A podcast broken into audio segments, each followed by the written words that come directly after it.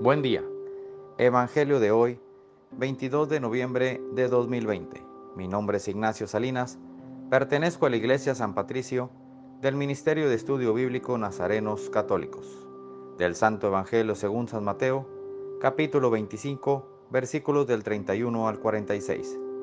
En aquel tiempo, Jesús dijo a sus discípulos, Cuando venga el Hijo del Hombre, rodeado de su gloria, acompañado de todos sus ángeles, se sentará en su trono de gloria.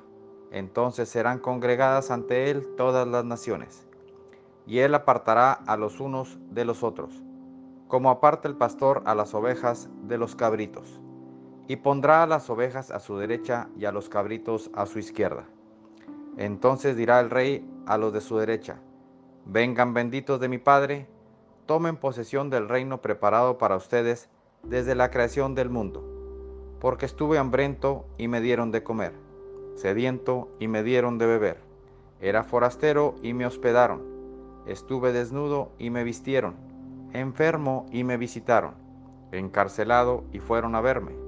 Los justos le contestarán entonces, Señor, cuando te vimos hambriento y te dimos de comer, sediento y te dimos de beber, cuando te vimos de forastero y te hospedamos, o desnudo y te vestimos, ¿Cuándo te vimos enfermo o encarcelado y te fuimos a ver? Y el rey les dirá, yo les aseguro que cuando lo hicieron con el más insignificante de mis hermanos, conmigo lo hicieron. Entonces dirá también a los de su izquierda, apártense de mí, malditos, vayan al fuego eterno, preparado para el diablo y sus ángeles, porque estuve hambriento y no me dieron de comer, sediento y no me dieron de beber. Era forastero y no me hospedaron. Estuve desnudo y no me vistieron. Enfermo y encarcelado y no me visitaron. Entonces ellos le responderán, Señor, ¿cuándo te vimos hambriento o sediento, de forastero o desnudo, enfermo o encarcelado, y no te asistimos? Y él les replicará, Yo les aseguro que cuando lo hicieron con uno de aquellos más insignificantes, tampoco lo hicieron conmigo. Entonces irán estos al castigo eterno y los justos a la vida eterna. Esta es palabra de Dios. Gloria a ti, Señor Jesús. Reflexionemos.